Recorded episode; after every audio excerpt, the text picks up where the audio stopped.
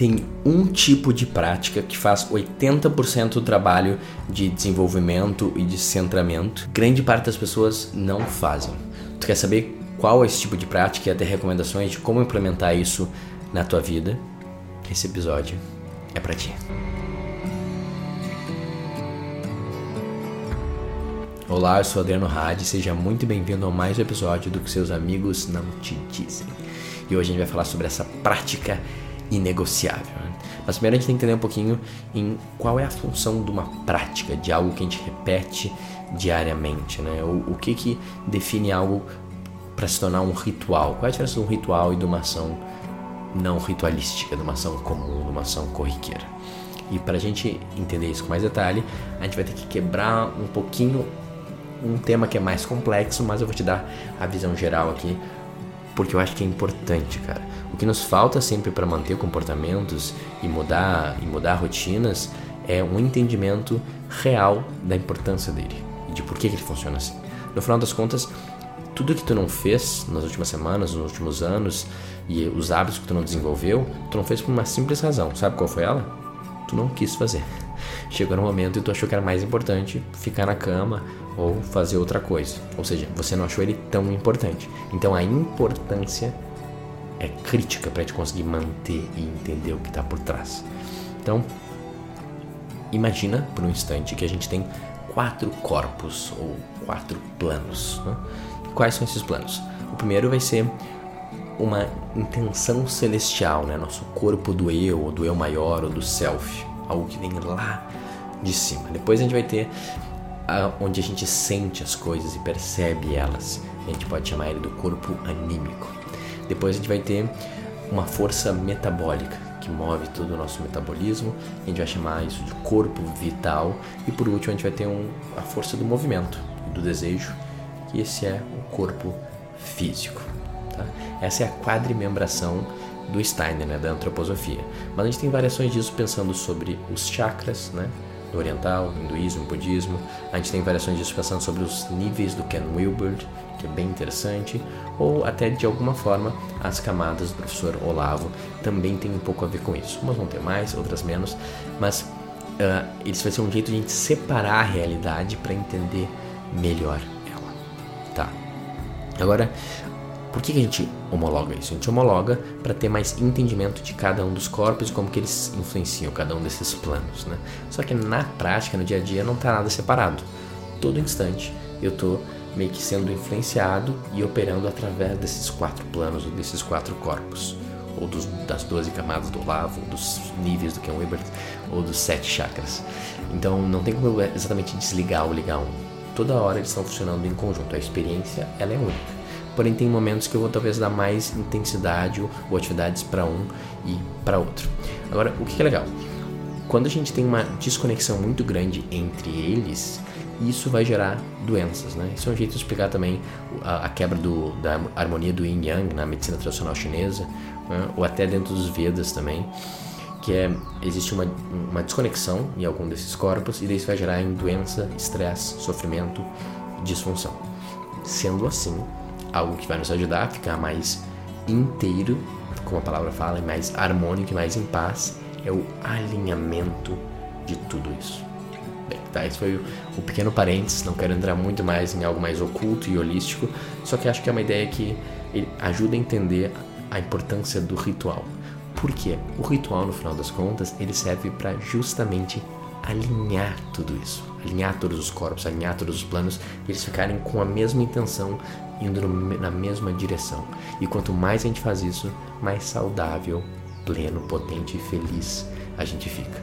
Então, eu achei importante explicar um pouco esses diferentes conceitos de, de separar a realidade para entender que a disfunção vem quando a gente está fazendo uma coisa com o corpo com muita intensidade, mas a nossa intenção, nossa alma não está lá e daí a gente vai ficando doente. Ou quando a gente está tendo um pensamento muito ruim sobre a gente mesmo e enquanto a gente está querendo nos dar um presente, mas nosso corpo fica doente ou nosso corpo se machuca porque existe uma intenção de nos machucar no pensamento e daí vai todo um conflito que se a gente simplesmente alinhar tudo isso, a gente fica saudável e fica em paz.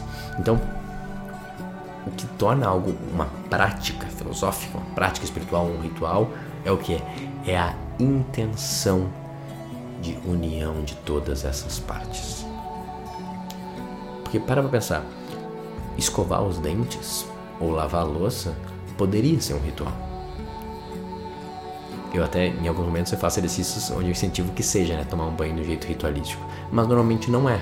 Por quê? Você está fazendo isso de forma fragmentada. Que é o quê? O teu corpo até está fazendo movimento, se lavar, se escovar, passar a mão na louça, mas de repente o teu metabolismo, teu, tua energia vital está pensando em outra coisa, está cuidando da digestão ali do almoço e o teu eu maior está delirando sobre o que, que é para buscar e não é para buscar e teus sentimentos está sentindo só triste porque tu comeu açúcar demais e tá tudo fragmentado enquanto tá ali lavando a louça de forma automática.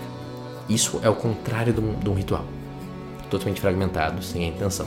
Quando a gente tem a intenção, a gente une todas essas coisas. E é legal até pensar isso, pensar sobre quais são os rituais que a gente, são mais famosos, que a gente conhece, né?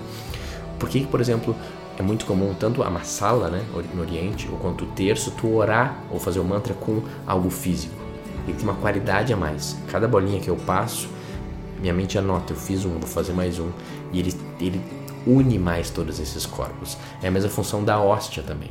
Poderia pensar sobre, pô, tu ter o corpo de Cristo, né? E todos somos um, estamos unidos nisso, e é um conceito legal. Quando tu põe na boca e mastiga e tu está pensando que é o corpo de Cristo, se torna algo mágico, ele se torna o corpo de Cristo.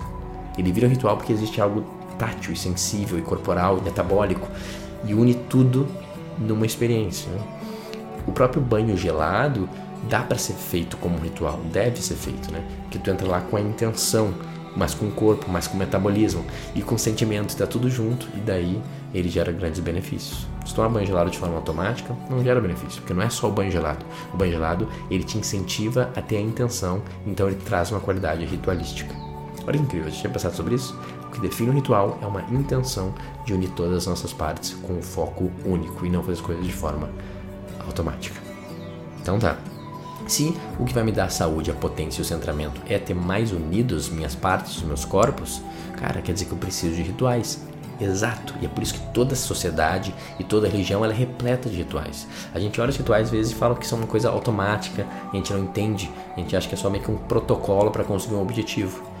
Meio que é, mas a gente não vê o que está por trás, é uma mega ferramenta de unir toda nossa confusão numa direção só e assim a gente atingir algum tipo de interesse de plenitude. E uma vida sem rituais e sem práticas diárias, cara, vai ser uma vida doente. Vai ser vida doente. Tu consegue observar, eu na minha vida, quanto menos ritual eu tinha, quanto menos viver as experiências de forma ritualística, mais doente eu era. E quanto mais eu ritualizo as coisas e trago a presença e tento unir todos esses meus corpos, mais saudável, feliz, com mais criatividade eu tenho. É mágico, cara. Esse é o poder do ritual. É por isso que eu bato muito nessa tecla. É uma tecla muito do estoicismo, muito do TCC, que é vamos criar rituais e práticas para a gente repetir e trazer a intenção. Tá, muito bem. Agora, quais são os tipos de práticas, os tipos de rituais? E, obviamente, eles vão ter infinitos, né? Mas quais são três que eu acho legal de separar? Eles vão ter um que vai focar mais no corpo físico e metabólico, né? Daí vai variar um pouco um pro outro, né? Mas se for pensar uma academia, uma corrida, um jiu-jitsu, pode interpretar aquilo como um ritual, se fizer com essa intenção, e ele vai trabalhar mais o físico, o desafio físico, né? O próprio banho gelado, ele tra traz a coisa do, do metabolismo, né? Então ele vai ter esse foco. Vão ter rituais focados mais no corpo anímico, na questão da percepção e do sentimento. Então vai ser a escrita livre no final do dia. Ah, é isso que eu percebo, é isso que eu sinto. Né? Tu vai botar isso e vai tomar consciência sobre aquilo, ou uma, uma mindfulness, né? uma, uma terapia mais de atenção plena, olha o que eu estou sentindo, ou uma terapia em si, uma psicoterapia. Todos esses são rituais focados mais no, no na ânima, né? no, nos sentimentos e nas percepções. E vão ter outros que vão ser focados nesse sentimento de eu, né? nesse eu maior, no self, que é o que? As orações, uma meditação devocional, um trabalho voluntário intencional, que eles vêm meio que de algo maior para algo maior. E ele usa todos os outros corpos, mas é através dos corpos. Então, agora só te dando essa, essa explicação, qual desses tipos tu acha que é mais importante? Né? Que é mais focado no corpo, no metabolismo, nos sentimentos, nas percepções ou no devocional, no divino e no sagrado. Por quê? Porque na realidade um desses corpos é a fonte de onde vem toda a nossa energia, a nossa força, e um deles é o que tem a potência infinita e não tem limites. E esse é só o teu eu superior, né? É o teu eu maior, o self, esse último senso de eu. Lá é a fonte e lá que não tem limite. Mas ao mesmo tempo, quanto que a gente faz rituais disso no dia a dia? Quanto que esse é o nosso foco?